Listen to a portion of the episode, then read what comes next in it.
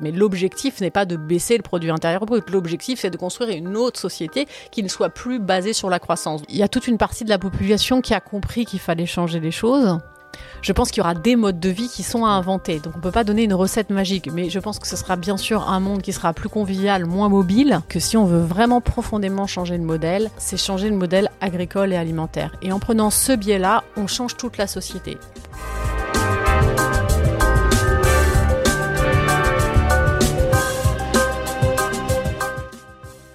Bonjour, je m'appelle Louis Pellet. Bienvenue dans le podcast Think the Growth, Penser la décroissance.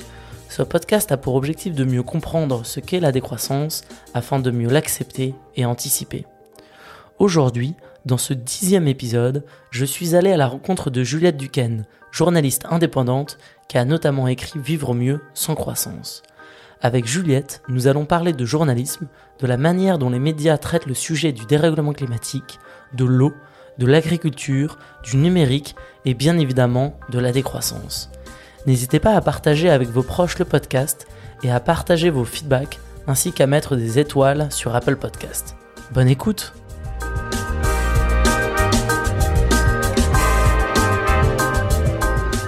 Bonjour Juliette. Bonjour Louis. Euh, bienvenue dans cet épisode de Think the Growth, euh, Penser à la décroissance. Euh, pour commencer, je te propose de simplement te présenter. Alors, je suis Juliette Duquesne, je suis journaliste spécialisée dans les thématiques environnementales et économiques. Je suis journaliste indépendante depuis 2016 et j'ai créé une collection de livres et un média qui s'appelle Carnet d'alerte. La collection de livres, je l'ai créée avec Pierre Rabhi, qui est décédé euh, récemment. Et nous avons fait euh, six grosses enquêtes euh, sur la faim dans le monde, les semences, l'eau, les excès de la finance ou l'art de la prédation légalisée. Nous avons fait une autre enquête sur vivre mieux sans croissance et une enquête, la dernière, sur l'humain au risque de l'intelligence artificielle. Le principe, c'est que j'interroge à chaque fois entre 60 et 80 personnes. Ça va par exemple sur les semences de Monsanto euh, à l'association Cocopelli ou au réseau Semences Paysannes qui prône une façon très différente de faire. Pour la croissance, j'ai interrogé par exemple beaucoup de pionniers de la décroissance, dont Serge Latouche, que tu as aussi interrogé, Paul Ariès, euh, Dominique Médage, encadré, puis aussi des gens qui défendent la croissance verte, donc, euh, et beaucoup d'acteurs aussi de la société civile qui agissent euh, tous les jours pour faire autrement. Et Pierre Rabhi faisait le début et la fin des ouvrages, donc Pierre Rabhi, philosophe, agroécologiste. Mhm. Et moi, je suis journaliste depuis 2004. Avant, j'étais aussi donc journaliste dans les grands médias et j'ai notamment travaillé une dizaine d'années pour le journal de TF1 où je faisais déjà des sujets euh, sur ces thématiques en partie. En tout cas, euh, j'ai commencé assez vite à faire des sujets sur la surconsommation, l'agriculture. Euh, on pourra peut-être y revenir après. voilà. Super intéressant. je vais reprendre par le. Ce par quoi tu, tu, as commencé. Tu as dit tout d'abord que tu étais journaliste. peut-être pour bien comprendre, qu'est-ce que c'est un journaliste? Ah, il y a différentes façons de faire ce métier aujourd'hui. Il y a même plein de façons de faire ce métier aujourd'hui. Là, moi, j'ai la chance euh, de pouvoir euh, enquêter pendant plus d'un an par sujet, de vraiment prendre le temps on a un peu oublié que média, c'est médiateur. Et donc, c'est aussi d'avoir une vision globale de la société civile, de, de pouvoir interroger euh, différentes personnes pour euh, recouper euh, les, les sources et vraiment euh, éclairer les zones d'ombre et arriver à une espèce de synthèse. Donc moi, c'est ça que je fais. Je pense qu'on n'est jamais complètement objectif. D'ailleurs, je ne cache pas que ce sont des enquêtes engagées, on peut dire, mais dans le sens où voilà, j'interroge tous les acteurs, enfin pas tous, mais beaucoup quand même d'acteurs de la société civile. Je recoupe aussi avec beaucoup de travaux de recherche, d'études. J'interroge à peu près en France, on a quand même la chance d'avoir une très bonne recherche et de très bons chercheurs. Donc à chaque fois, j'ai à peu près la moitié de chercheurs dans les personnes que j'interroge, ce qui me permet d'avoir cette vision globale, mais euh, de... de euh, recouper aussi avec des acteurs de la société civile, des associations, des entrepreneurs, euh, des, des, gens qui agissent sur le terrain tous les jours. Donc c'est ça pour moi mes enquêtes, et c'est d'essayer d'avoir Contrairement peut-être à d'autres façons de faire du journalisme, moi ce qui me frustrait un peu parfois quand je travaillais dans des grands médias, c'est que quand on est journaliste, on angle. C'est-à-dire qu'on prend une partie du sujet. Et moi, je trouve que ça nous empêche de comprendre euh, les sujets dans leur globalité. Et moi, j'étais très frustrée euh, parfois en tant que journaliste de devoir toujours anglais. je ne l'ai pas toujours fait. J'ai d'ailleurs réussi par quand même parfois à passer des sujets qui étaient, qui étaient pour moi engagés et euh, pas si anglais que ça. Mmh. Mais ça demandait quand même d'être un peu à contre-courant, même beaucoup, mmh. à contre-courant de ce qui se fait maintenant. Donc c'est pour ça que dans cette collection de livres et après dans ce média, l'objectif c'est quand même d'avoir des visions globales, des, livres sur la décroissance, il y en a déjà plein, euh, des livres sur l'intelligence artificielle, il y en a déjà plein sur la fin dans le monde, il y en a déjà plein, mais par contre d'avoir tous ces acteurs de la société civile, toutes ces personnes dans une même enquête et, d'avoir comme ça une espèce de panorama, alors bien sûr c'est un moment T, mais malheureusement les choses évoluent peu ou plutôt dans le mauvais sens, donc ça reste encore euh, d'actualité même, quand ils sont sortis en 2017, euh, il reste encore vraiment d'actualité. Donc euh, voilà, c'est pour revenir à ta question. Pour moi, journaliste, c'est pas seulement un passe-plat. Mhm. Comme on a un peu tendance à l'avoir aujourd'hui, euh, c'est vraiment quelqu'un qui enquête et qui vérifie. On peut pas toujours euh, il y a quand même une différence entre l'opinion et le fait. Bien sûr, on peut pas toujours être, euh, eh, eh, on n'est pas toujours complètement objectif. Ça passe par moi l'information quand je la retransmets, mais euh, ce qui est important pour moi, c'est d'être honnête intellectuellement et donc de ressortir même si parfois dans l'enquête, je vais, vais pas trouver ce que je pensais trouver en fait. Mhm. Et c'est tant mieux. Et ce qui est important aussi, il me semble, dans ces enquêtes, en tout cas, c'est quand par exemple je fais une enquête sur l'eau, bah, je vais aussi interroger euh, les multinationales comme Veolia, comme Suez. Je vais aussi interroger le principal syndicat agricole français en France, qui est la FNSEA. Même si pendant les interviews, j'ai pas des grosses révélations, euh, voilà, je, c'est facile de se disputer avec eux si, on, si on veut, mais c'est pas l'objectif non plus. Mais le fait de les avoir rencontrés, même s'il y a de la langue de bois, le fait d'avoir lu, les, parce que je lis bien sûr euh, les rapports d'activité avant d'y aller, euh, des livres s'il y a eu des livres de publiés, etc. On n'écrit pas de la même façon. Et pour moi, ça c'est important aussi de toujours interroger toutes les parties prenantes d'un sujet, d'un sujet et de recouper toujours les données, les chiffres, parce qu'on a un peu tendance et ça, les auditeurs, euh, je ne vais pas leur révéler un scoop. Les journalistes ont quand même cette tendance de reprendre tout le temps la même information, notamment parce qu'il y, a y a eu aussi dans les grands médias beaucoup de plans d'économie, donc il y a une certaine euh, facilité à reprendre les mêmes informations. Euh, c'est vraiment pour moi un gros défaut du journalisme aujourd'hui. J'ai essayé beaucoup de combattre de l'intérieur, mais c'est épuisant au bout d'un moment, donc d'où après la création d'un média indépendant, mais euh, de, toujours revenir à, la source du chiffre, de relire l'étude, etc., d'appeler le chercheur à la source de ce chiffre, c'est important parce que on va pas reprendre forcément le même chiffre, ça va pas donner cette uniformisation de l'information et on va être plus juste par rapport à la réalité. Pour vous donner un exemple, euh, sur euh, l'ouvrage Pour en finir avec la faim dans le monde, il y a Jules Préti, qui est un chercheur, qui a fait une étude très intéressante dans les pays euh, d'Afrique qui montrent que euh, dans les pays en voie de développement, euh, les pratiques agroécologiques peuvent augmenter les rendements de l'ordre de 79%. Donc c'est un chiffre qui est souvent donné et qui est très intéressant. Et, moi, je voulais aussi savoir par rapport à quel type de ferme c'était Est-ce que c'est des fermes Parce qu'en Afrique, il y, a les deux. Il y a des fermes, on va dire, d'agriculture intensive, industrielle, et puis des petites fermes. Ben, au début, c'était pas si facile que ça de trouver dans l'étude, etc. J'ai dû contacter Jules Préti, on a échangé plusieurs fois. En fait, c'est un mélange de plusieurs euh, exploitations, des petites et des grosses aussi, donc c'est un mélange des deux. Mais ça, ça peut paraître anodin, mais ça a mis du temps, en fait, à vérifier cette donnée-là. Et pour moi, c'est ça qui est important aussi, d'être précis, précis, rigoureux, tout en ne se perdant pas dans les détails non plus, en fait. Mm, mm. Et voilà, pour moi, c'est ça qui est important dans le, dans le journalisme, c'est d'être très honnête intellectuellement intellectuellement, très rigoureux et de d'essayer de, vraiment enquêter en fait, d'avoir un panorama, un moment T d'un sujet en fait. Mm, mm. Et, je me rends compte quand même dans mes enquêtes, je m'en étais déjà rendu compte euh, avant, je c'est pas non plus un scoop, mais que euh, il y a un gros décalage parfois entre les enquêtes que je fais et la vérité médiatique. Alors je pars pas dans un quelque chose de complotiste, hein, comme on peut mettre plein de choses dans ce dans ce mot-là, mais il y a quand même des gros décalages. Par exemple, les plus gros décalages dans mes enquêtes, c'est l'enquête sur l'eau et l'enquête sur l'intelligence artificielle ces deux enquêtes-là, où il y a un énorme décalage entre les informations qu'on peut entendre euh, dans les médias régulièrement et la réalité du terrain. Et pourtant, il faut passer quelques coups de fil, avoir quelques chercheurs, et on connaît assez vite les informations. Mais euh, parce qu'il y a un manque de temps, parce que on est tous sur les mêmes, que les journalistes sont tous sur les mêmes sujets, il y a un manque euh, d'ouverture, et c'est un peu comme sur les marchés financiers, plus il y a de la concurrence, plus il y a d'uniformité un peu dans les médias. Et c'est vrai que ça participe pour moi à une mauvaise compréhension des sujets et du sujet aussi de la décroissance le fait de ne pas euh, avoir des enquêtes euh, globalement de qualité. Je suis voilà, je, tout, il y a bien sûr des journalistes qui font du bon travail, hein, je, mais globalement, on est quand même, euh, il me semble, dans des, des, du travail journalistique qui est plus des fois du passe-plat, en fait, de, de, juste de retranscrire plutôt que l'enquête, de vérifier les faits, de recouper les informations. Et moi, c'est ce que j'adore en fait. Mmh. Faire, c'est ça, recouper les informations. Et au moment où on comprend le sujet, c'est très agréable, même si euh, souvent, moi, on me dit, euh, mais c'est lourd, dis non, tes enquêtes, etc.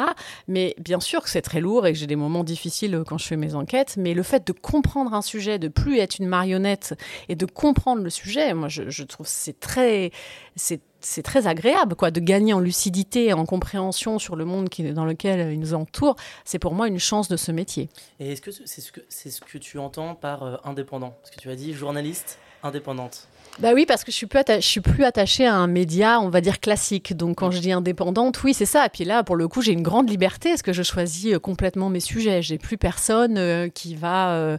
Alors je travaille avec d'autres journalistes aussi hein, dans, Carnet d'alerte. On est une petite structure, mais euh, j'essaye de collaborer avec d'autres journalistes et même à travers le monde parce que pour les enquêtes sur l'intelligence artificielle, j'ai eu besoin d'un journaliste en Chine qui a été très difficile à trouver d'ailleurs. Enfin voilà, donc je collabore avec d'autres journalistes pour le podcast qu'on a fait. On a fait aussi un podcast Carnet d'alerte. J'ai aussi mm. collaboré avec un journaliste spécialisé dans les podcasts.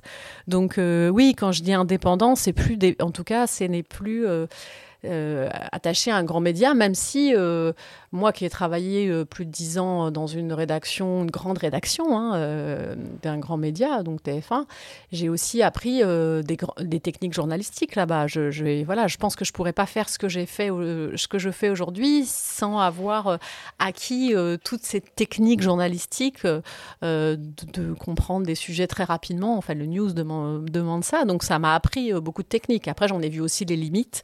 J'ai réussi euh, quand même à faire des sujets, euh, moi, que je nomme engagés euh, sur la chaîne. On n'était pas plein à le faire, hein, sinon ça se serait, hein, si TF1 faisait que des sujets sur ça. Mais euh, j'ai quand même réussi à en faire, euh, en plus des sujets euh, d'actualité. J'ai plus de mal à la fin et voilà et donc c'est pour ça aussi que, mmh. que j'ai quitté euh, ce, ce, média. Je comprends et hum, vu que tu, tu connais un peu ces deux mondes à la fois bah, le journalisme dans les grands médias et euh, le, le, journalisme un peu plus indépendant euh, comment tu expliques enfin moi c'est quelque chose qui me, qui me surprend et que j'aimerais comprendre c'est comment se fait-il que dans les médias on va très peu parler des sujets euh, environnementaux et, euh, et on, a un peu le sentiment où euh, c'est un peu la technique de l'autruche. Et par exemple, moi ça m'avait très surpris, mais j'avais regardé euh, le JT de France 2, qui a encore 25 ans, j'estimais comme étant un super JT, etc. On parle euh, des, euh, des grosses, enfin des températures très élevées, des incendies, mais on va très peu parler de la cause et du réchauffement climatique. Et comment tu, comment tu expliques ça? Alors je pense qu'il n'y a pas qu'une raison, il y a, plusieurs raisons. Euh, c'est vrai que c'est très problématique. Déjà, on est beaucoup plus sur les conséquences que sur les causes mmh. euh, dans les médias de façon globale. Et dès qu'on veut faire des sujets sur les causes, c'est compliqué.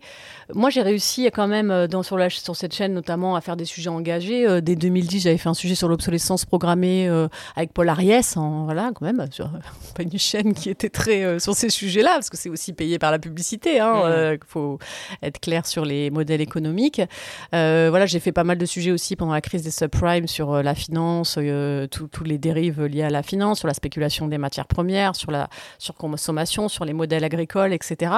Après, c'est vrai que les sujets les plus engagés mettaient toujours un peu de temps à passer, qu'il y a eu des problèmes parfois avec la publicité. Une fois que les sujets sont mm. passés, moi, ça me dérange moins, mais je sais qu'il y en a eu plusieurs. J'en ai eu, j'en ai eu euh, écho, quoi, de, de, de, problématiques après des, des sujets diffusés. À la fin, moi, j'ai eu, j'avais des sujets qui passaient pas, et c'est aussi pour ça que je suis partie.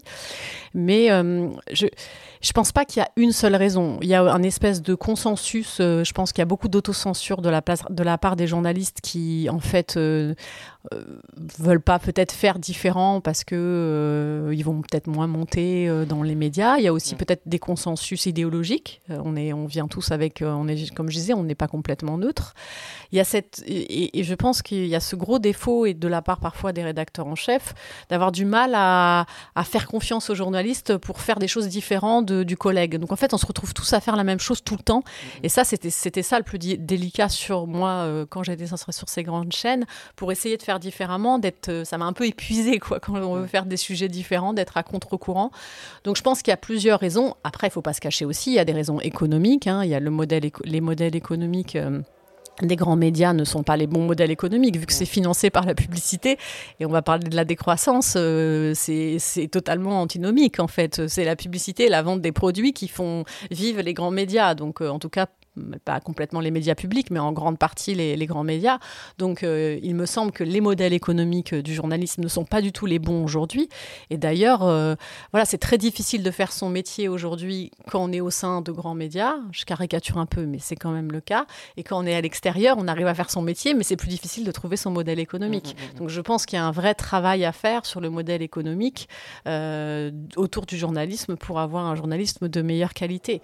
Et le fait que on est aujourd'hui dans un modèle capitaliste financiarisé où il faut toujours euh, consommer plus, euh, etc., ou dans les grandes multinationales qui souvent, euh, ces médias appartiennent à ces grandes multinationales, il faut faire des plans d'économie à répétition pour toujours avoir plus de dividendes, mais réduire la masse salariale et les investissements fait aussi que ces journalistes sont moins spécialisés, ont moins le temps d'enquêter. Il y a aussi ça, hein, comme dans toutes les entreprises, il y a eu énormément de plans d'économie euh, dans les médias. Moi, j'ai commencé en 2004 et je suis partie en 2016.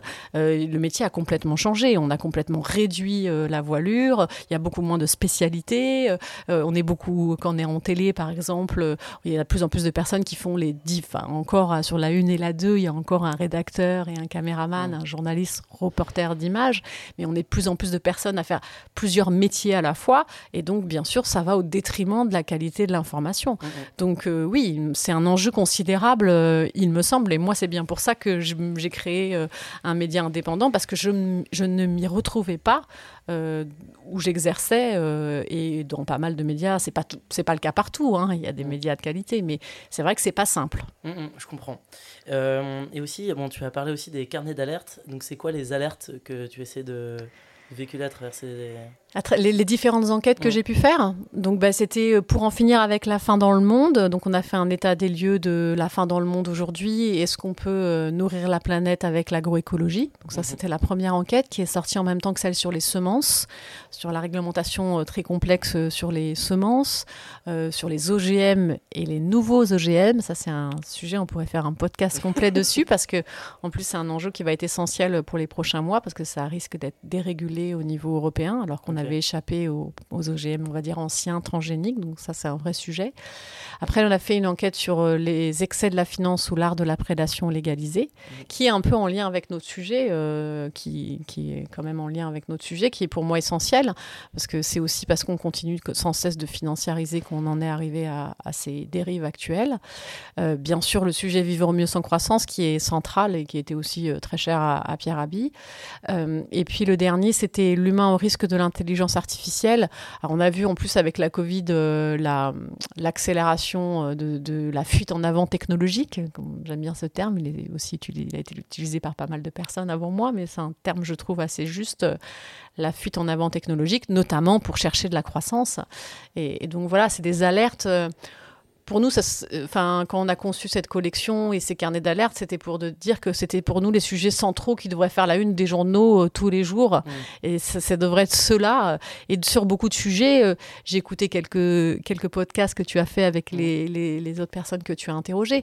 C'est vrai que le fait que, euh, de toute façon, quand l'augmentation, avec l'augmentation du, du, PIB, enfin, on peut pas vivre dans un monde fini et continuer à consommer de façon infinie. C'est Enfin, c'est scientifique, ça, mm. ça, se pose même plus la question. Mais pourtant, euh, c'est pas aussi clair dans la tête de tout le monde. Alors que, pour le coup, quand on cherche un tout petit peu, euh, on sait assez vite ce résultat-là. Moi, euh, c'est souvent on a l'impression quand retranscrit ces enquêtes que j'ai toujours pensé ça. Enfin, moi, j'ai grandi en région parisienne, euh, comme tout le monde. Enfin, comme pas tout le monde, mais comme certaines personnes. j'ai grandi dans une société euh, de consommation. Euh, à 18 ans, 20 ans, quand j'ai j'ai toujours été sensible aux injustices, on va dire sociales. Mais au début, j'étais très loin des sujets de, de décroissance, de d'agriculture, qui pour moi sont très liés avec ces sujets-là. Et, et c'est au fil de mes enquêtes que, même mes enquêtes que j'ai faites très tôt, en fait, dès 2004 2005 que je me suis rendu compte de l'importance de ces sujets-là. Euh, mais en lisant les études, en, allant sur le terrain, le terrain, en allant dans des, élevages industriels, en me rendant compte de l'aberration du système dans lequel on était. Et je suis pas née euh, avec, avec ce constat-là. C'est la chance de faire ce métier et d'aller tous les jours rencontrer plein de gens différents euh, à travers mes enquêtes qui m'ont amené à ce constat-là. Mmh, mmh. Euh, et justement, ça va pouvoir, euh, on va pouvoir commencer à parler euh, de décroissance et peut-être du livre donc Vivre mieux sans croissance. Donc, c'est pas vivre avec la décroissance, mais c'est vivre sans décroissance. Et donc, est-ce qu'il y a une différence? Et peut-être pour toi, vaut mieux-il utiliser sans décroissance, décroissance, mmh. ou comment tu, tu le définirais?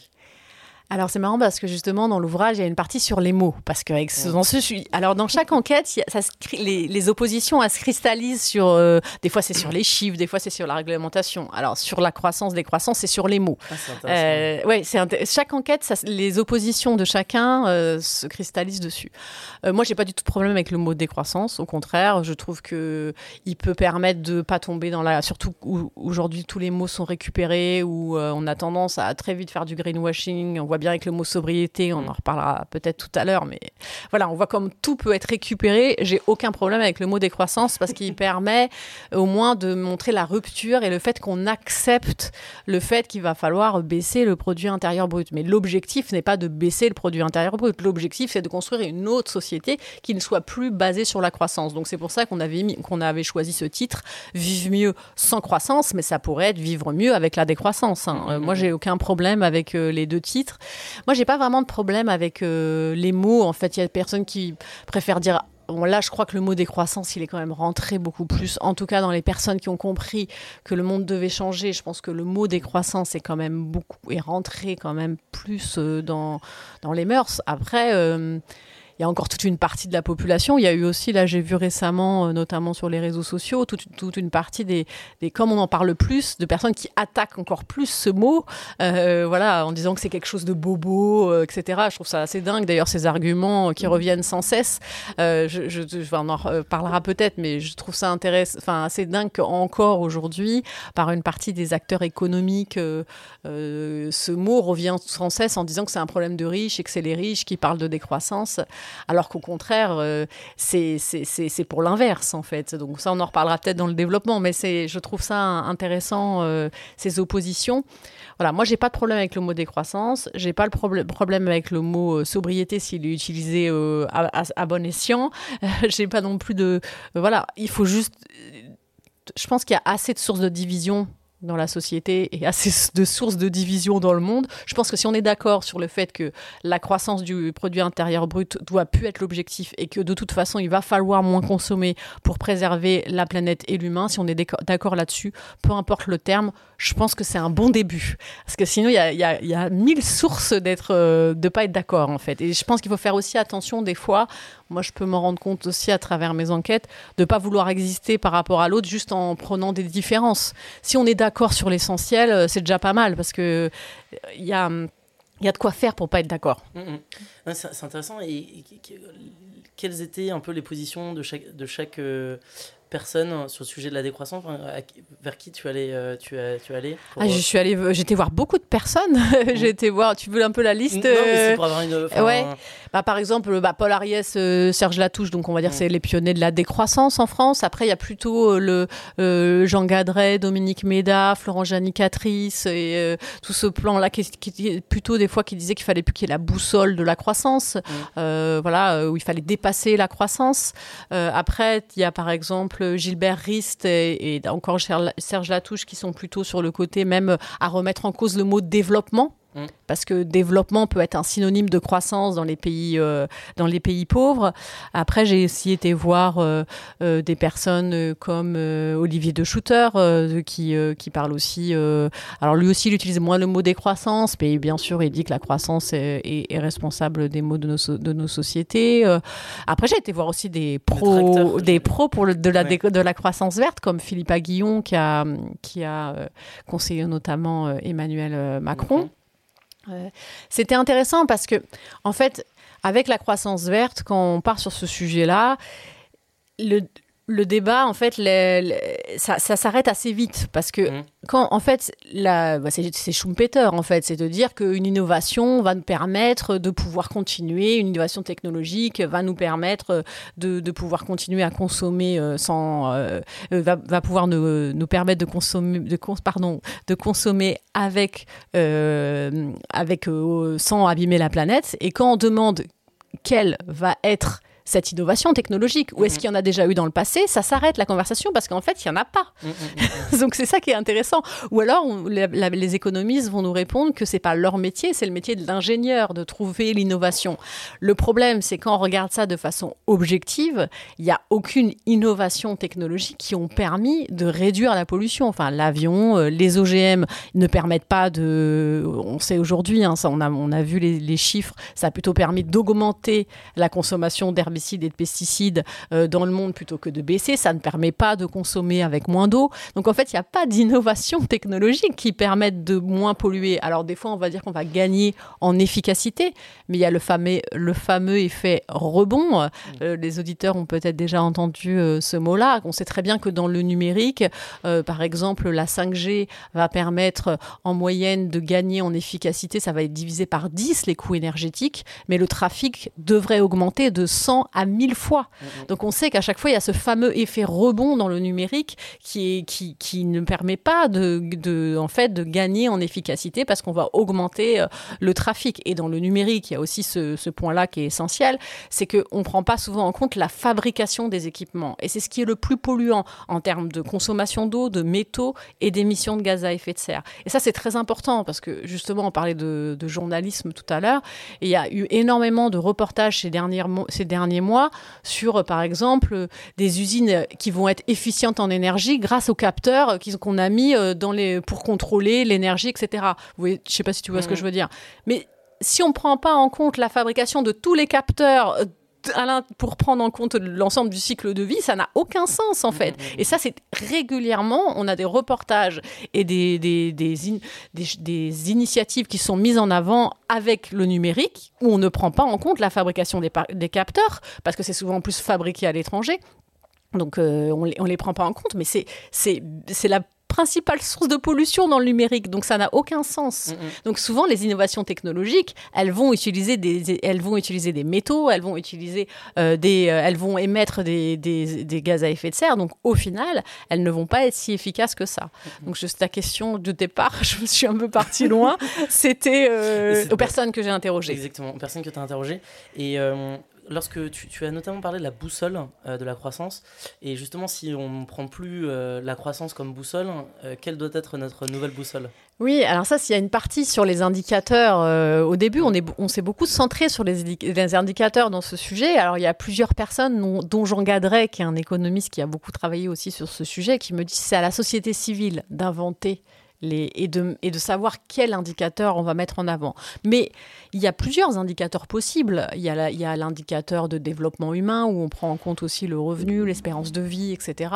Il y a voilà, l'éducation. Il y a l'indicateur de l'indice de santé sociale de Flange Janicatrice qui utilise euh, beaucoup de de points intéressants, euh, mais il y a même aussi euh, combien de personnes on voit dans la semaine. Enfin, il y a vraiment d'autres choses que seulement le, produit intérieur brut.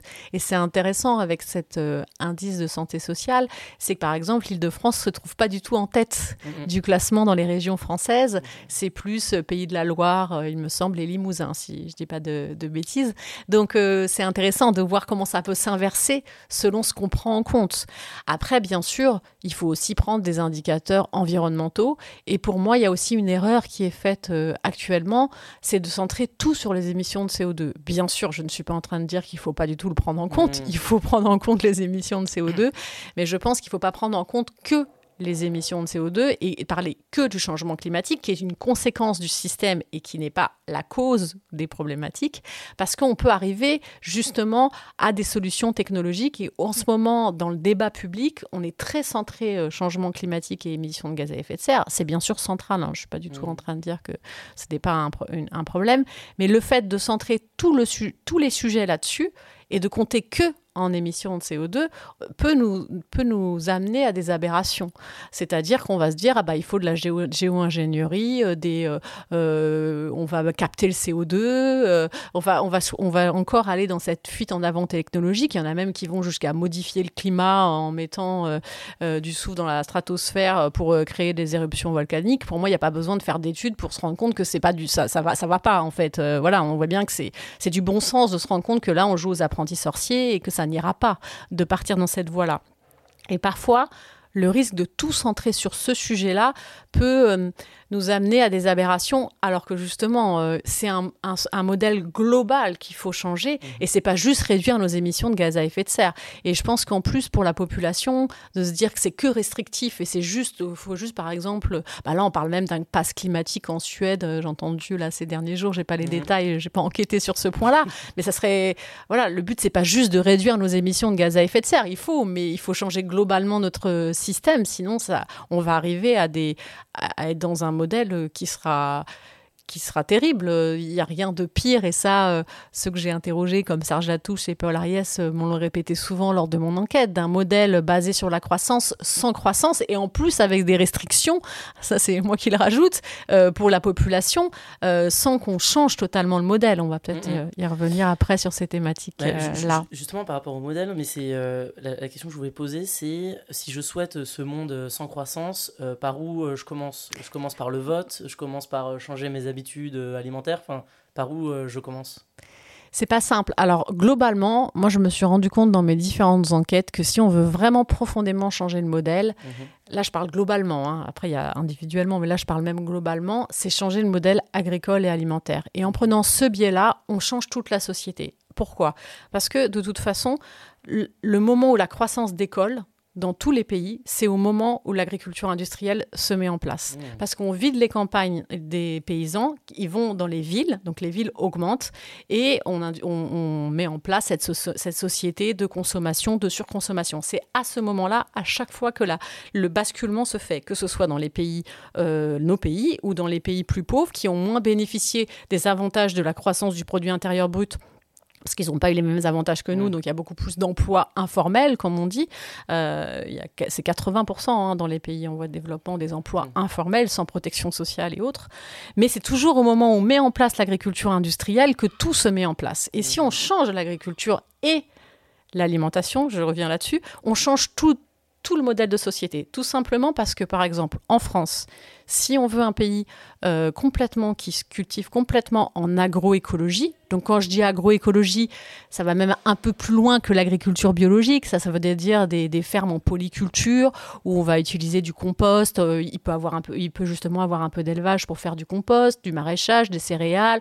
On va utiliser l'agroforesterie. Enfin, c'est tous des systèmes agricoles complètement différents de ce qu'on fait aujourd'hui. On va associer des cultures pour que les rendements euh, soient bons, etc.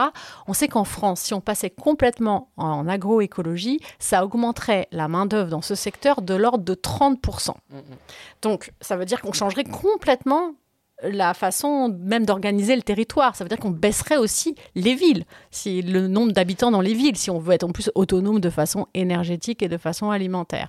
Donc, euh, pour moi, on changerait vraiment la structure d'un pays en changeant le modèle agricole. Et si on change, on change le modèle agricole, et bien sûr, je ne mets pas en cause les agriculteurs ou les paysans, mais un modèle qui a été mis en place après la Seconde Guerre mondiale et qui est encore aujourd'hui aidé en grande partie, hein, euh, notamment par la, par, la, par la politique agricole commune qui met en avant beaucoup plus les grandes exploitations.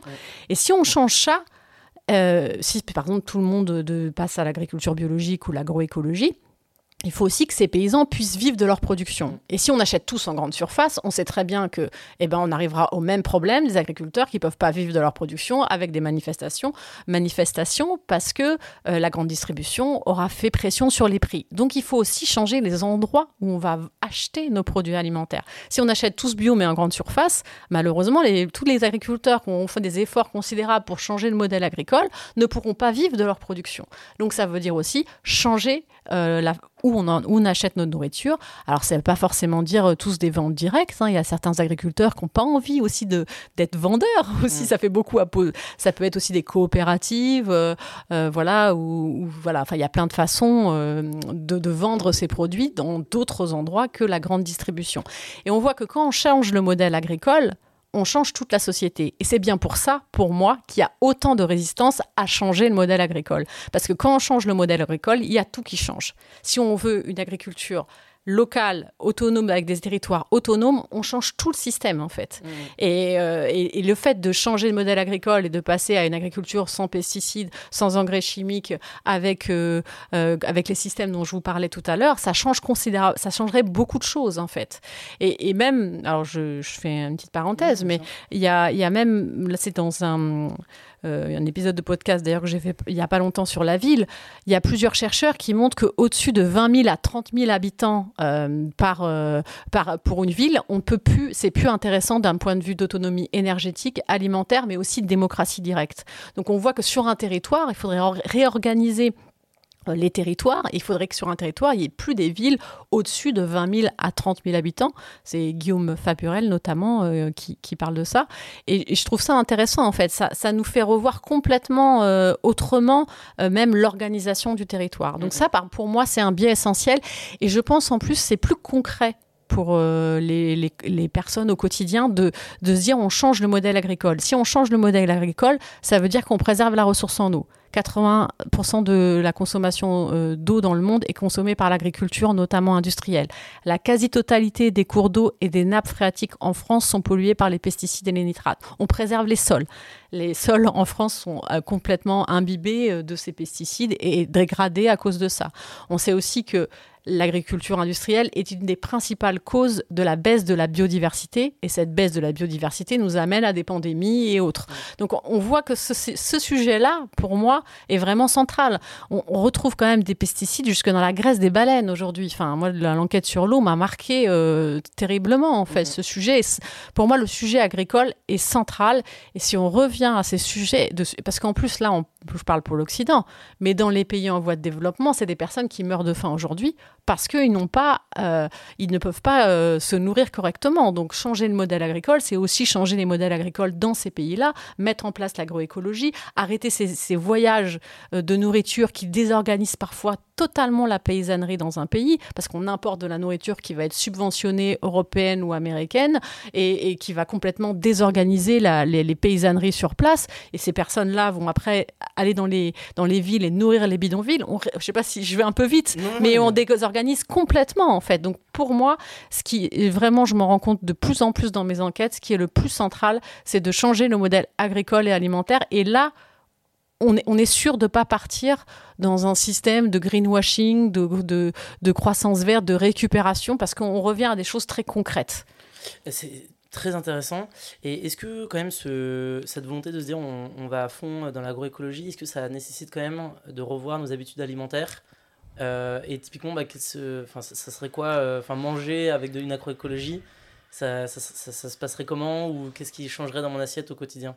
Bah Déjà, il y aura moins de viande. Ça ne veut mm. pas dire plus du tout de viande, hein, parce qu'on peut, on peut avoir des... Après, ça peut être des questions éthiques, mais en tout mm. cas, euh, ça ne veut pas dire plus du tout de viande. Mais par exemple, aujourd'hui, euh, euh, on a 13 millions de porcs qui sont élevés chaque année en Bretagne, trois fois la population bretonne. Bon, bah, c'est, et c'est pour ça qu'il y a des algues vertes. Enfin, voilà, ça veut dire, avant, il y avait quelques porcs dans différentes petites fermes. Donc, après, on peut se servir du fumier pour faire, pour faire du compost.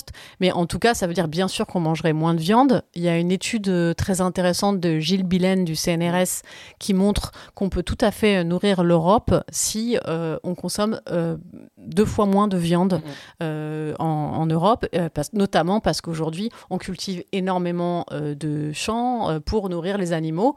Et par exemple, en France, on entend souvent parler de cette problématique en été avec toutes ces, ces, ces champs de maïs qui sont cultivés. et ces champs de maïs, après, sont utilisés pour nourrir ces élevages industriels et qui consomment énormément d'eau. Donc voilà, je fais cette parenthèse-là. Mais oui, bien sûr, ça changerait, c'est qu'on consommerait beaucoup moins de viande. Ça, c'est un, un prêt très important. Enfin, une, une condition importante. Et l'autre condition, il faut aussi que chaque déchet serve de ressource. Ça veut dire qu'il faut manger local pour que justement le, le fumier des, des ports de Bretagne serve aux maraîchers euh, qui est aujourd'hui, aujourd'hui dans le sud de, de, la France. En fait, il faut qu'on mange local et qu'on mange beaucoup moins de viande pour que cela fonctionne. Donc oui, ça changerait des choses dans l'assiette. Local, ça veut dire quoi? C'est euh, autour, c'est à 100 km autour de chez soi. Ouais. Après, euh, moi là, j'ai pas, selon les études, c'est pas toujours la même chose. Ça veut pas dire que de toute façon, quand une, ville, on n'est jamais complètement autonome alimentaire. Mm. Mais oui, ça veut dire dans la région. Après, ça ne veut pas dire qu'il ne faut pas du tout d'exportation. Ça ne veut pas dire qu'on ne peut pas exporter au niveau mondial quelques denrées. Mais aujourd'hui, euh, on exporte beaucoup trop de nourriture. Mm, mm. Il faut savoir qu'en Afrique, dans les années 70, l'Afrique exportait plus de nourriture qu'elle en importait. Et aujourd'hui, c'est l'inverse. Donc, euh, il y a beaucoup trop de nourriture qui voyage et qui déstructure totalement les pays. Donc, ça veut dire qu'on mangerait beaucoup plus local, ancré sur un territoire.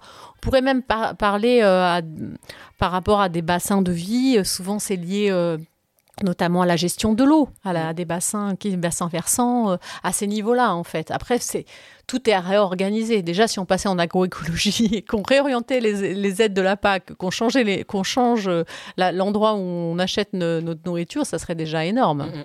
Et aussi, on parle beaucoup d'eau et euh, on, avait aussi, on, en a aussi parlé pardon, au début de notre discussion qu'il y avait un grand décalage entre ce que les gens percevaient de l'eau et la réalité à travers tes enquêtes. Qu'est-ce que qu'est-ce que t'ont appris euh, les enquêtes sur euh, sur l'eau? Alors le, le, grand point, c'est que, alors je reviens à parler du changement climatique, c'est mhm. qu'aujourd'hui on parle beaucoup du changement climatique, qui bien sûr est une des causes qui va, euh, dans certaines régions il va y avoir plus d'eau, mais qui vont tomber d'un coup, et mhm. puis dans beaucoup de régions il va y avoir moins d'eau, enfin avec du stress hydrique, on va parler, etc. Sauf que souvent on oublie que justement plus de 80% de l'eau dans le monde est consommée par l'agriculture, et que en fait il faut, si on veut préserver notre ressource en eau, il faut vraiment profondément changer notre modèle agricole. Et par exemple pour donner un exemple, on a beaucoup parlé, je ne sais pas si tu te souviens, en 2018, il y avait la ville du Cap euh, en Afrique du Sud, mmh. où à un moment, il allait avoir le jour zéro, il allait manquer d'eau. Mmh, mmh. Et donc, on a beaucoup dit, à cause du changement climatique, euh, voilà, il n'y a plus d'eau au Cap, etc. Bien sûr que le changement climatique a été révélateur de dysfonctionnement sur place. Mais quand on enquête un peu sur ce qui s'est passé en 2018, on se rend compte qu'il il y avait beaucoup d'eau qui était utilisée euh, par les touristes, notamment, mais la grande majorité de l'eau était, était prélevée et consommée par l'agriculture autour du Cap, qui est une agriculture industrielle et exportatrice. Et ça, personne ne l'a dit. En mhm. fait, le sujet de l'eau est, est, vraiment lié au sujet agricole. Il faut faire attention parce que des fois, en plus, on a tendance à, à, mélanger prélever et consommer. Mhm. Par exemple, en France, c'est le nucléaire qui prélève le plus d'eau. Alors, je ne vais pas partir dans le sujet du nucléaire, mais l'eau est rejetée après, en partie. Mhm. L'agriculture, il n'y a pas de jugement de valeur là, c'est juste un constat, c'est un factuel. Euh, la plante, elle absorbe l'eau. Mm. Donc euh, voilà, elle consomme plus d'eau. Mais ça ne veut pas dire qu'il ne faut pas du tout irriguer. Il y a certains endroits où il faut irriguer. Mais aujourd'hui, on irrigue beaucoup trop, euh, notamment pour des céréales, pour des animaux, alors que ces animaux pourraient industriels manger de l'herbe. Mm. voilà. Et, euh, et, en plus, souvent, on utilise l'irrigation pour contrôler le calendrier de production. Et, donc, il faut aussi changer ça, en fait. Si on veut une agriculture trop industrielle, trop avec commerciale, on, on irrigue beaucoup. Et là, on consomme beaucoup trop d'eau. Donc le sujet agricole et le sujet de l'eau sont intrinsèquement euh, liés. Ok, c'est très intéressant. Euh, aussi, euh, tu nous, tu nous disais que à travers les carnets d'alerte, il y avait une ouverture et une conclusion qui était faite par Pierre Rabhi. Aujourd'hui, est-ce qu'il y a d'autres personnes qu'on peut rencontrer qui arrivent à allier bah, justement cette action très concrète au quotidien, mais aussi la philosophie, arrivent à, à se nourrir intellectuellement? Oui, après, il n'y a pas beaucoup de gens qui allient, les, la, je trouve, hein, le côté mm. concret et, euh, et l'écriture mm. et la structure. C'est pas si courant que ça, en fait. Hein, quand mm-hmm. on enquête un peu, euh, c'est c'est pas si courant, en fait, d'allier les deux. Après, oui, il y en a euh, qui, qui, Je suis en train de réfléchir à, qui, dans les personnes que j'ai interrogées, allient allie l'action et, et l'écriture. après, dans les gens que même toi que tu as interrogé, Serge Latouche, je pense qu'il a aussi agi, voilà, mm. peut-être moins, peut-être moins dans des, à travers des structures, mais il a dû aussi agir et c'est quelqu'un qui a aussi construit une idéologie très intéressante et, très concrète aussi, euh, euh, par exemple. C'est ça, il y, a la difficulté, je trouve, par exemple, même euh, dans, quand on va regarder, je sais pas, un, acteur qui va vouloir s'engager sur les sujets de l'écologie, bah, il va y avoir une difficulté à une mise en cohérence entre les messages qu'il va vouloir véhiculer et la manière dont il va vivre lui-même. Euh, et, j'ai l'impression qu'il y a cette vraie euh, difficulté de mise en cohérence. Euh, et comment tu, tu vois ça? C'est-à-dire que est-ce qu'il faut accepter à ce qu'il bah, y ait des personnes qui soient connues et reconnues pour les messages qu'ils portent et malheureusement peut-être qu'ils bah, vont pas avoir un, un, style de vie qui va être transposable euh, enfin, comment on arrive à vivre Après, il y a avoir un style de vie et puis carrément créer des structures. Je pense quand même que les gens qui sont, euh, qui sont pionniers de la décroissance, euh, tous les gens qu'on a cités depuis le début, ils ont tous un style de vie qui est en, cohérence avec ça. Après, c'est autre chose que carrément œuvrer et mettre en place des structures qui vont, qui vont carrément appliquer les choses. Je pense que voilà, y a, je pense que quand même les, la plupart des pionniers de la décroissance sont en cohérence avec ce qu'ils vivent et ont vécu des difficultés par rapport à leur discours qui les a mis des fois même un peu euh, au banc de, leur spécialité, etc. Enfin, ça, euh, je, n'en doute pas et je, même j'en suis sûre euh, en les ayant interrogés, l'ayant vécu moi aussi en tant que journaliste parfois. Donc, je, vois très bien ce que ce qu'on ce qu'on peut avoir et, ressentir. Donc, je pense bien sûr il y a des gens qui récupèrent et il y a toujours une forme de, de, récupération. Là, dans les gens qu'on a cités depuis le début, je, pense qu'ils sont mm. tous en cohérence avec ce dont ils parlent. après, c'est vrai que c'est autre chose de carrément créer des structures, de mettre en place des choses, ça c'est pas pas toujours simple dans le monde dans lequel on vit d'être euh, de, de, créer d'être à ton contre-courant mais déjà d'appliquer ses euh, principes à son à son propre style de vie c'est déjà bien. Après euh, ça peut, on peut en fait, de toute façon des fois il y a eu d'ailleurs dans les milieux engagés on a pu reprocher le côté faire sa part le colibri que c'était trop individuel mais en fait pour moi il n'y a pas d'opposition entre les changements collectifs et les changements individuels. Il faut les deux en fait et il n'y a pas d'opposition à avoir. Et même de toute façon même les toutes les structures, on va dire même associatives, c'est collectif en fait. Et, bien sûr qu'il faut, c'est sûr que ça suffit pas de changer euh, euh, sa façon de consommer, mais c'est déjà pas mal. Et puis bien sûr qu'il faut aussi des changements globaux, réorienter les aides de la PAC, euh, arrêter avec notre financiarisation même de la nature. Bien sûr qu'il faut qu'il faut aussi des changements globaux, mais pour moi c'est des oppositions et des divisions qui ne sont qui sont pas intéressantes si on est déjà d'accord sur l'essentiel. En fait. Mmh. Pour moi c'est les deux qu'il faut avoir et il n'y a pas d'opposition à avoir entre ça. Ce qui, est, ce qui a été des débats hein, dans, les, dans les milieux engagés, où on a pu dire que parfois, si euh, en gros, euh, si on change, euh, et qu'on change, mais qu'on change pas le système, ça, ça, peut être récupéré par le capitalisme. Mais tout est récupéré par le capitalisme. Mm. Bien sûr, si on veut changer de modèle, il faut arrêter avec le capitalisme. Mm. Enfin, moi, ça me, ça me semble, voilà, je dis comme je le pense, comme je le pense à travers mes enquêtes que j'ai pu faire. Et en plus, complètement arrêté avec euh, cette financiarisation à outrance qui ne cesse de grandir. Ça, on en mhm. parlera peut-être avec la sobriété qui est prônée aujourd'hui par le gouvernement. Mhm.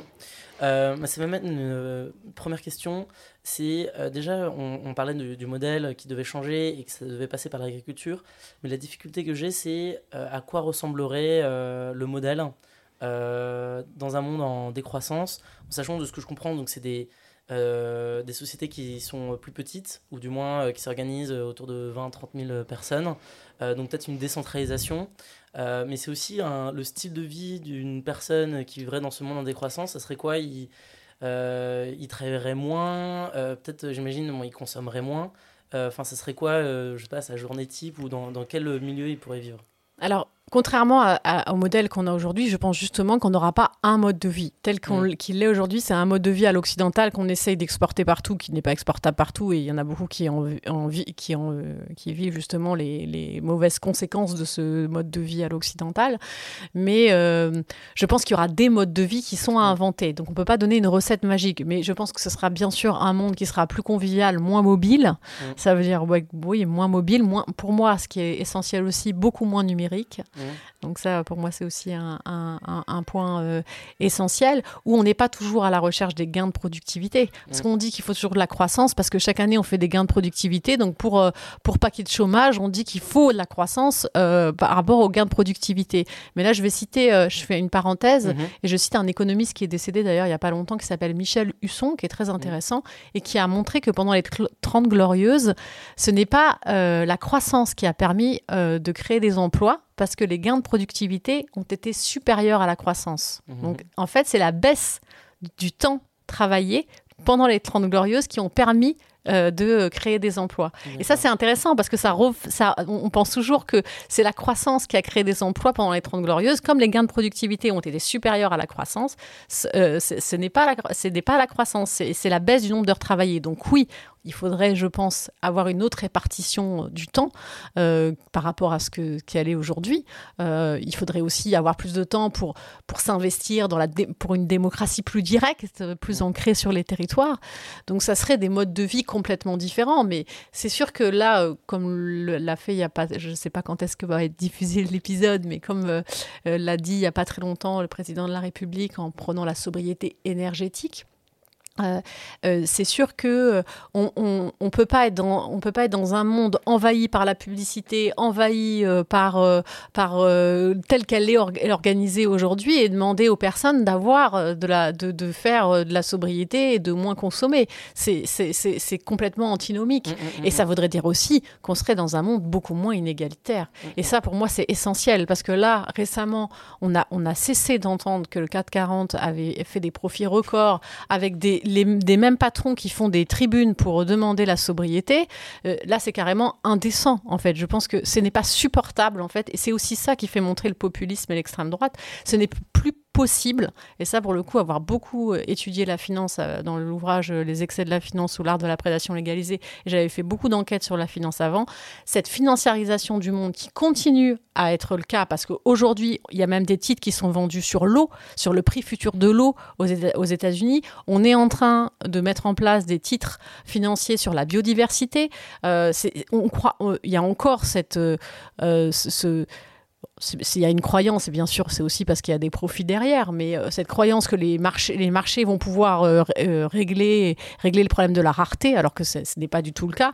Et, là, ça, pour moi, c'est un, un, vrai problème. Tant qu'on mmh. n'aura pas arrêté avec cette financiarisation galopante de la société, ce n'est pas possible en même temps de, d'inventer d'autres modes de vie. Donc ces autres modes de vie, ça veut dire, pour moi, dans tous les modèles économiques que je rencontre dans mes enquêtes qui sont intéressants, c'est toujours des, entreprises qui n'ont aucun lien avec la bourse. C'est toujours des PME, le monde de l'économie sociale et solidaire, qui sont ancrés sur les territoires et qui n'ont pas du tout euh, les yeux rivés sur le cours de la bourse. Mmh. Donc ça, c'est aussi un indicateur de ce, qui pour, de ce que pourrait être demain.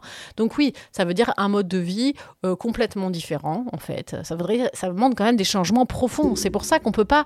En fait, le problème, d'ailleurs, c'est qu'aujourd'hui, on est toujours en train de rester dans le même modèle et en mettant des restrictions, de, on essaie de contenir le système plutôt que de changer profondément les structures. Et donc ça ne marche pas. Mm, mm, mm. C'est-à-dire que, euh, voilà, pour les algues vertes en Bretagne, au mieux de, de, réduire le nombre de porcs euh, qui sont élevés, on va mettre des stations d'épuration dans les élevages. Mais il y a toujours 13 millions de porcs et ça continue d'augmenter. Et ben résultat, il y a toujours des algues vertes.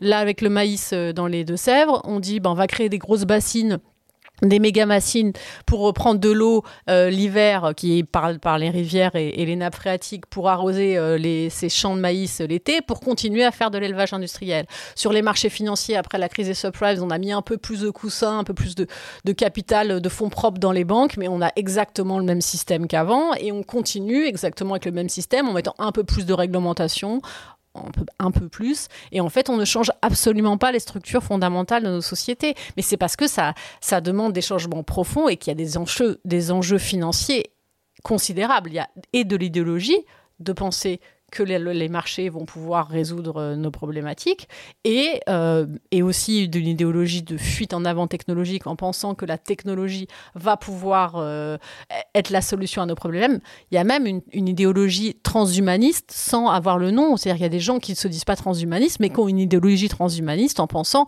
qu'on va réussir par l'intelligence artificielle, par, la, par des, des changements génétiques, etc., à, améliorer, que l'homme va être amélioré et que, en il est au-dessus de la nature et qui va réussir, euh, quoi qu'il arrive, à, survivre. C'est des, des, constats qui, qui ne sont pas viables euh, quand on regarde les études, mais ces idéologies-là, plus les enjeux financiers considérables, font qu'on ne change pas euh, profondément notre système et qu'on le complexifie et que ça, dans tous les sujets, je le vois moi, on complexifie le, les, les les sujets, on, dépense de l'argent public même, mmh. par exemple, pour financer les bassines, pour aider, à continuer dans le même modèle. Et on voit bien qu'on va dans le mur, en fait, en continuant dans le même modèle. Et, euh, ça permet de, parler de ce sujet. Euh, et c'est vrai qu'avant de commencer ce podcast, je ne savais pas trop quel mot prendre. Et j'avais l'impression que sobriété, c'était un peu euh, un synonyme de décroissance. Sauf qu'aujourd'hui, on parle que de sobriété. Et, et comment tu vois ça? Est-ce que c'est bah, finalement un mot qu'on pourra plus trop utiliser ou, enfin, Comment tu vois ce je sais pas, cette dérive sémantique. Tout est récupéré en fait, c'est ça le problème en fait. Les communs aussi, tous ces mots sont toujours récupérés. Le capitalisme est très fort quand même pour récupérer les mots. C'est vrai que sobriété heureuse, c'était un, plutôt un, chouette mot aussi. Euh, mm. Moi je dis que j'aime bien aussi le mot décroissance, mais bon, sobriété, mm. sobriété heureuse, c'est bien. Là c'est vrai que là on voit que le mot sobriété est complètement récupéré.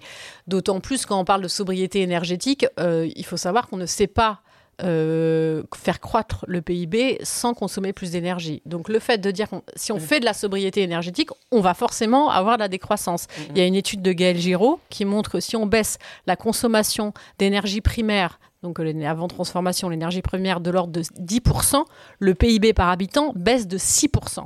Et donc en fait, l'impact le, euh, de l'énergie sur le PIB est plus important que le capital.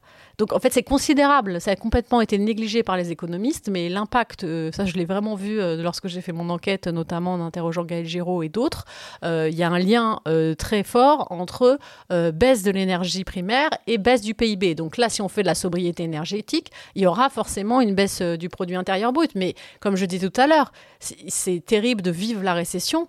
Il faut plutôt organiser la décroissance plutôt que vivre la récession. Là, on va être dans un modèle où on va avoir de la sobriété énergétique on va peut-être faire même des.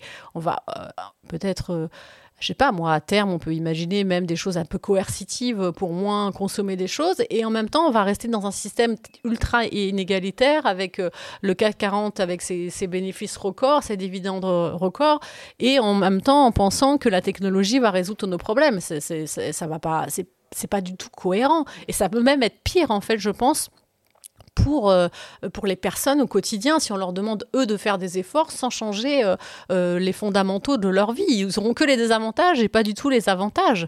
Pour moi, c'est carrément, c'est un peu, c'est même indécent, il me semble, d'amener la thématique de cette façon-là. Et en plus, ce n'est pas juste de parler de. Si on parle de sobriété énergétique, ça veut dire qu'on parle de baisse du produit intérieur brut. Donc, soit on parle de récession et on, a, on assume le fait qu'il va y avoir de la récession. Et donc, comme on disait tout à l'heure, il n'y a rien de pire qu'un modèle basé sur la croissance sans croissance. Soit on change les fondamentaux de nos sociétés. Et il faut savoir que. Moi, c'est pour ça que je pense que parfois l'écologie n'est pas toujours aussi bien amenée.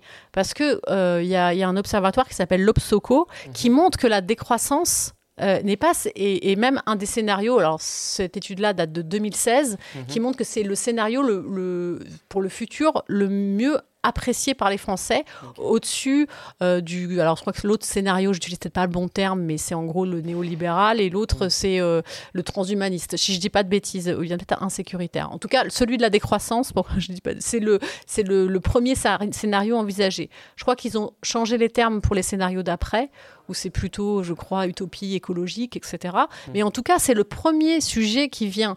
Sauf que si pour les gens, écologie, ça veut juste, juste dire euh, la sobriété ou eux des contraintes sans qu'on change leur façon de vivre, ça, ne va pas aller en fait.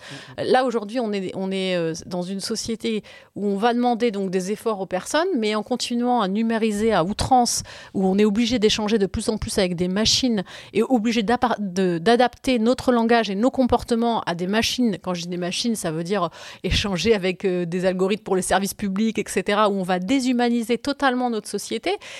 On, enfin, on, on peut pas demander aux personnes d'avoir que, euh, enfin, aux citoyens, dans leur quotidien, d'avoir que des effets négatifs de, ça. Il faut changer notre modèle. Ça veut dire plus de convivialité, moins de mobilité, euh, manger mieux.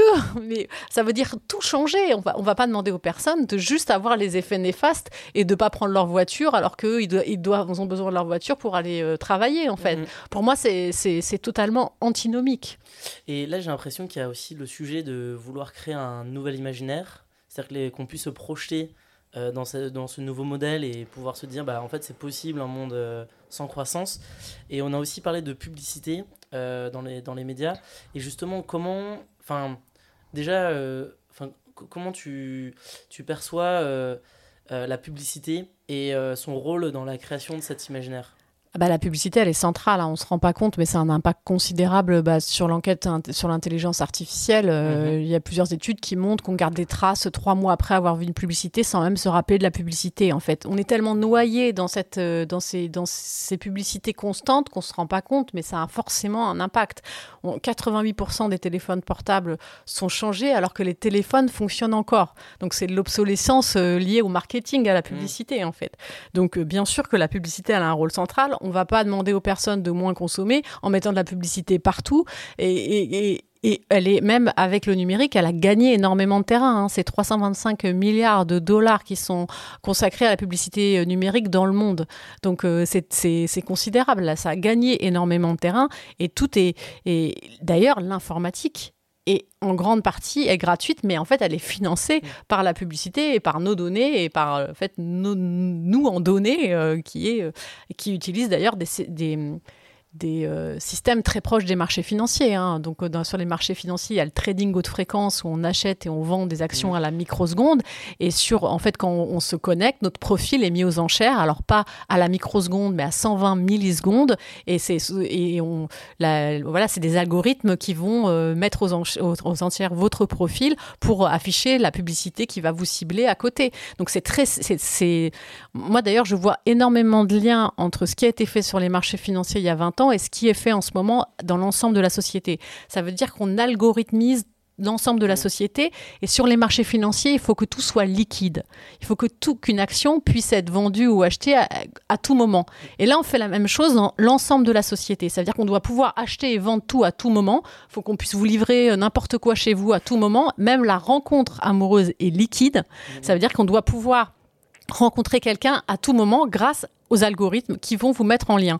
En fait, ce qui a été fait sur les marchés financiers est en train d'être fait à grande échelle et déjà fait en partie sur l'ensemble de la société. Moi, j'avoue que c'est assez angoissant de voir, euh, surtout avec les résultats que ça a eu sur les marchés financiers, de voir que c'est appliqué à l'ensemble de la société. C'est une parenthèse par rapport à ce que tu disais sur la publicité, mais oui, il me semble que la publicité contribue largement à, nous pousser à consommer et ça voudrait dire de complètement revoir les modèles économiques parce que pour moi il faudrait supprimer la publicité en fait mm. ça nous ferait des produits moins chers et mais bien sûr ça veut dire qu'il y a tous des modèles économiques à revoir euh, notamment euh, les, par médias. les médias l'informatique aussi hein.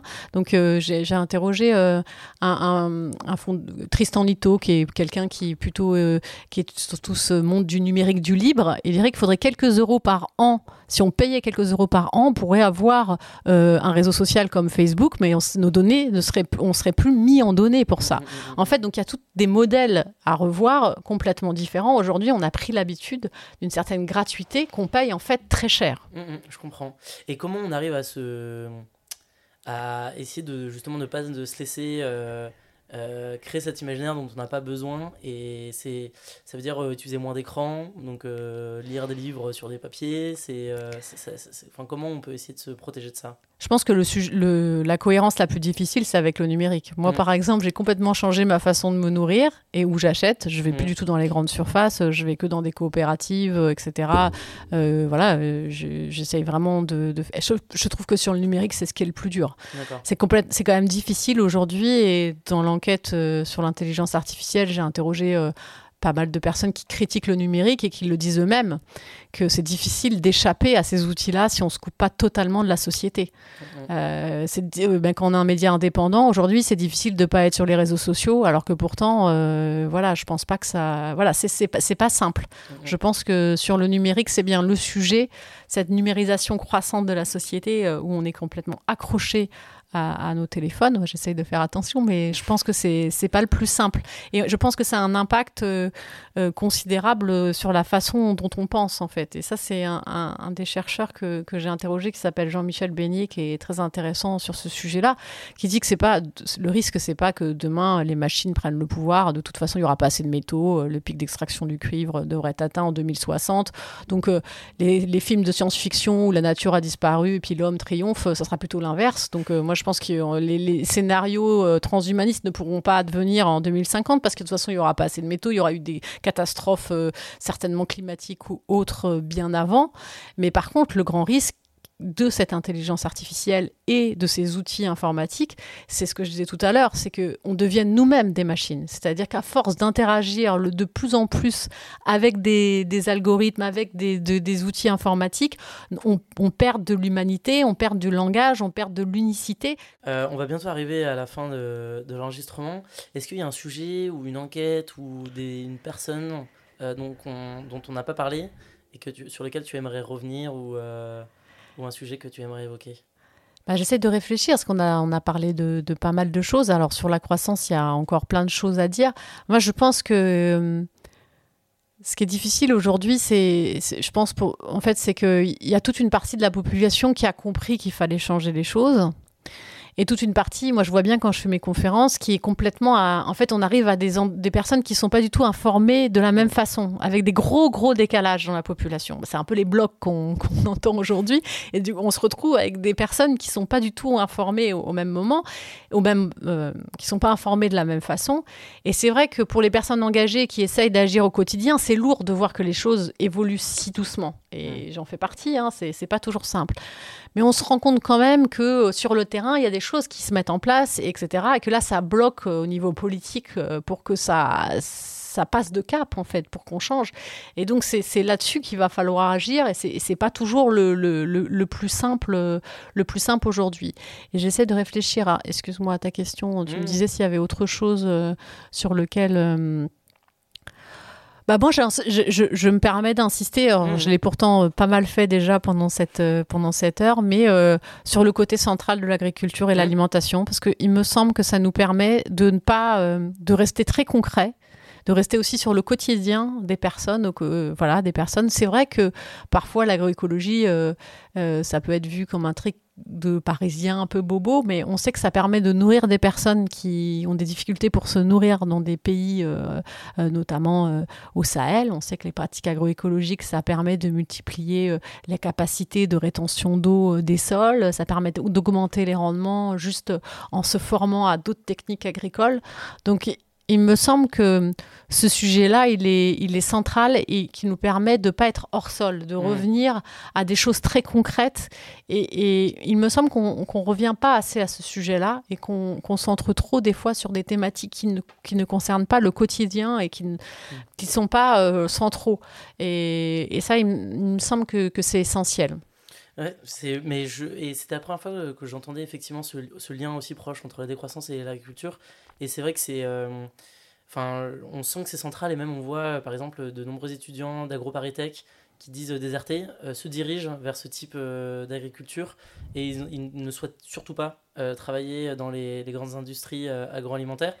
Et euh, d'ailleurs, ça me permet quand même, euh, tu avais parlé d'un deuxième type d'OGM. Euh, peut-être en quelques mots, qu'est-ce que c'est et, et qu'est-ce qui se joue en ce moment à l'échelle de l'Union européenne? Alors, c'est les nouveaux OGM, c'est des mhm. nouvelles techniques de modification de génome qui sont en fait avant pour faire des OGM. Alors, il faut savoir que la grande majorité des OGM, c'est des plantes pesticides. Ça veut dire que c'est des plantes qui vont pouvoir recevoir à l'envie le pesticide ou qui vont fabriquer l'insecticide en fait. voilà. Et, et, donc ça, c'est ce qui est la et c'est des plantes transgéniques, c'est qu'on a réussi à les, à les modifier en mettant un gène extérieur à la plante, d'une autre espèce. Et aujourd'hui, on arrive à modifier les semences, je ne sais pas si c'est un peu compliqué, mais j'espère que je suis claire, on arrive à modifier les semences en, par mutagénèse, c'est-à-dire avec des techniques où on va modifier le génome de, enfin on va modifier euh, le génome de la plante, euh, mais sans mettre un gène extérieur à la plante. Mais c'est quand même souvent des techniques. Alors il y a différentes techniques, je ne vais pas rentrer dans le dans le sujet, dans le détail, euh, mais on va on va pouvoir le, on va modifier ces ces, ces excuse-moi, on va modifier ces, euh, semences. Euh, souvent, on va recréer complètement la plante à travers euh, une cellule en laboratoire. C'est n'est pas du tout des semences qui vont être créées sur, dans les champs, en fait. Mmh, mmh, mmh, et, et, ça, ce sont en ce moment des nouvelles techniques de modification de génome en France, il faut savoir qu'en Europe, il y a très peu d'OGM euh, transgéniques. Qui, en France, il n'y en a pas. Mhm. Et en Europe, il y en a très peu qui sont cultivés. Et là, c'est des nouvelles techniques de modification de génome qu'on est en train de faire passer pour euh, les autoriser, alors qu'en Europe, on a une réglementation assez stricte. Mhm. Et ça, il va falloir vraiment surveiller dans les prochains mois, parce que ça serait vraiment euh, pas du tout une avancée. Ça serait même un grand recul de, voir ces semences prospérer. D'autant plus que ça, ça va encourager de breveter le vivant. Ça mm. va encourager cela. Et on risque d'avoir encore euh, beaucoup de plantes, de plantes pesticides, alors que c'est justement pas du tout la vers là qui est la, solution. Et même parfois, il y en a qui disent que c'est pour, euh, on peut faire par exemple des plantes qui vont être enrichies en telle vitamine ou enrichies en tel, tel, tel autre euh, minéraux mais c'est souvent des propriétés qu'on a déjà dans les semences qui n'ont pas de droit de propriété. Mhm. Donc euh, il vaut mieux aller les chercher là-dedans et faire de la recherche et développement pour avoir des semences qui sont plus adaptées à l'agriculture biologique, avec des semences qui, sont, euh, euh, qui ne sont pas, qui sont libres et reproductibles. Donc voilà, il y, a un vrai sujet sur la semence qui est assez peu connu en fait et qui est essentiel pour, pour la suite, parce que celui qui détient la semence détient toute la chaîne alimentaire. Et donc la semence est un sujet mhm. central et on sait qu'aujourd'hui, c'est quelques multinationales dans le monde qui détiennent euh, la plupart euh, des, variétés de, semences. Donc il y a un vrai risque pour l'avenir euh, pour se nourrir. Mmh, mmh. Est-ce que tu aurais peut-être. déjà, enfin, tu es venu avec, avec un ensemble de livres. Donc j'imagine vraiment bah, conseiller déjà pour commencer peut-être vivre mieux sans croissance et est-ce que tu aurais peut-être euh, un autre euh, ouvrage que tu as pu écrire que tu, que tu conseilles euh, particulièrement? Oui, bah bien sûr, du coup, il y a la collection Carnet d'alerte. Il y a six ouvrages en tout qui sont aussi en poche en partie. On a un podcast Carnet d'alerte et un média Carnet d'alerte sur carnetdalerte.fr. Après, bien sûr, moi, pour faire mes enquêtes, j'interroge. J'ai une chance considérable de pouvoir lire tous les ouvrages des personnes que j'interroge et de passer du temps à faire ça. Donc, sur le livre, sur l'enquête Vivre mieux sans croissance, j'ai bien sûr lu lu les ouvrages de Paul Ariès, de Serge Latousse, euh, de plus anciens Ivan Illich, euh, mm. de Dominique Méda, de Florence Janicatrice, de Jean Gadret, de, Gilbert Rist, j'en oublie euh, certains, de Jean-Marie Haribet, de que je vois encore de, des personnes dans ma liste, parce qu'il y en a plein que j'ai interrogé, de Laurence Chialom, de Agnès Sinaï, qui a fait aussi des choses sur la décroissance, donc de Jérôme Bachet, qui est plus spécialiste du Chiapas au Mexique, euh, de Loïc Blondio. Euh, donc il y a énormément euh, d'auteurs à, lire sur ces, sur ces sujets-là. Et, en fait, c'est vrai que ça fait longtemps qu'on parle de ces sujets. Mm. Et c'est même ça qui est un peu parfois un peu terrible parce qu'il y a beaucoup. Là, j'ai plus parlé des. Moi, je suis journaliste, donc j'interroge plutôt les personnes qui sont là. Il y a bien sûr aussi les ouvrages de Pierre, moi, qui m'ont mm. qui m'ont qui m'ont bien sûr touché. Donc il y a énormément de, de, de, livres sur sur ces sujets-là qui peuvent toucher et, permettre de changer de logique en fait. Après, chacun prendre le sujet euh, là où, où ça l'intéresse pour après dérouler la logique. Et est-ce que tu aurais par exemple un, conseil d'un expert ou d'un écrivain qui serait intéressant euh, d'inviter euh, dans ce podcast que tu, qui toi t'a particulièrement marqué et, et qui pourrait être intéressant euh, Alors je regarde, bah, il y a tout. Ah oui, il y a Fabrice Filippo aussi qui est intéressant. je l'ai pas, enfin je l'ai pas noté là dans les dans les livres à lire. Euh, voilà, moi toutes les personnes que j'ai citées, je les ai trouvées intéressantes. je regarde les personnes. Peut-être même sur les sujets de l'agriculture, qui sont peut-être qui sont spécialisés sur ce type de sujet. Euh, bah, il y a Olivier de Shooter qui est bien sûr euh, très intéressant euh, sur les sujets agricoles.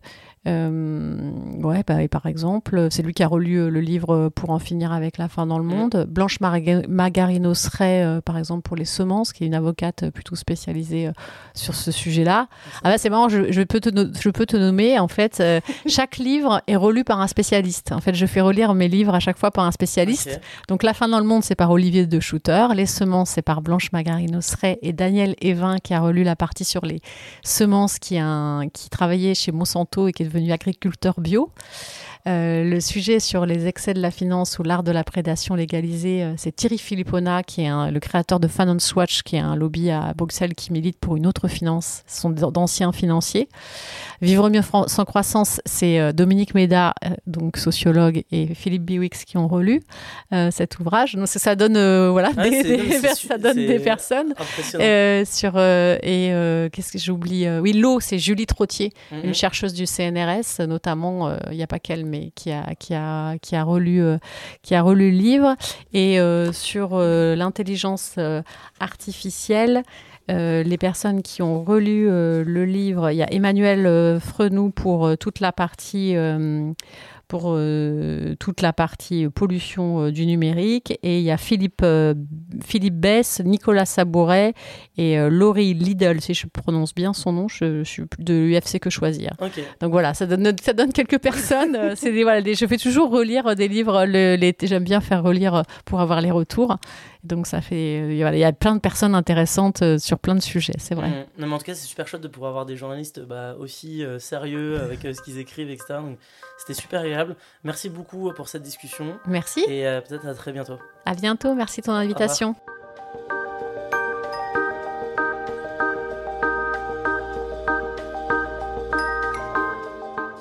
Vous étiez chez Think Growth. Pensez la décroissance. Le podcast qui a pour objectif de mieux comprendre qu'est-ce que la décroissance afin de mieux l'accepter et anticiper. Vous pouvez vous abonner sur toutes les plateformes et laisser des petites étoiles sur Apple Podcast et surtout, surtout, à en parler autour de vous. Enfin, rendez-vous sur LinkedIn et Instagram pour rejoindre la communauté, faire connaissance et nous partager vos retours. À bientôt!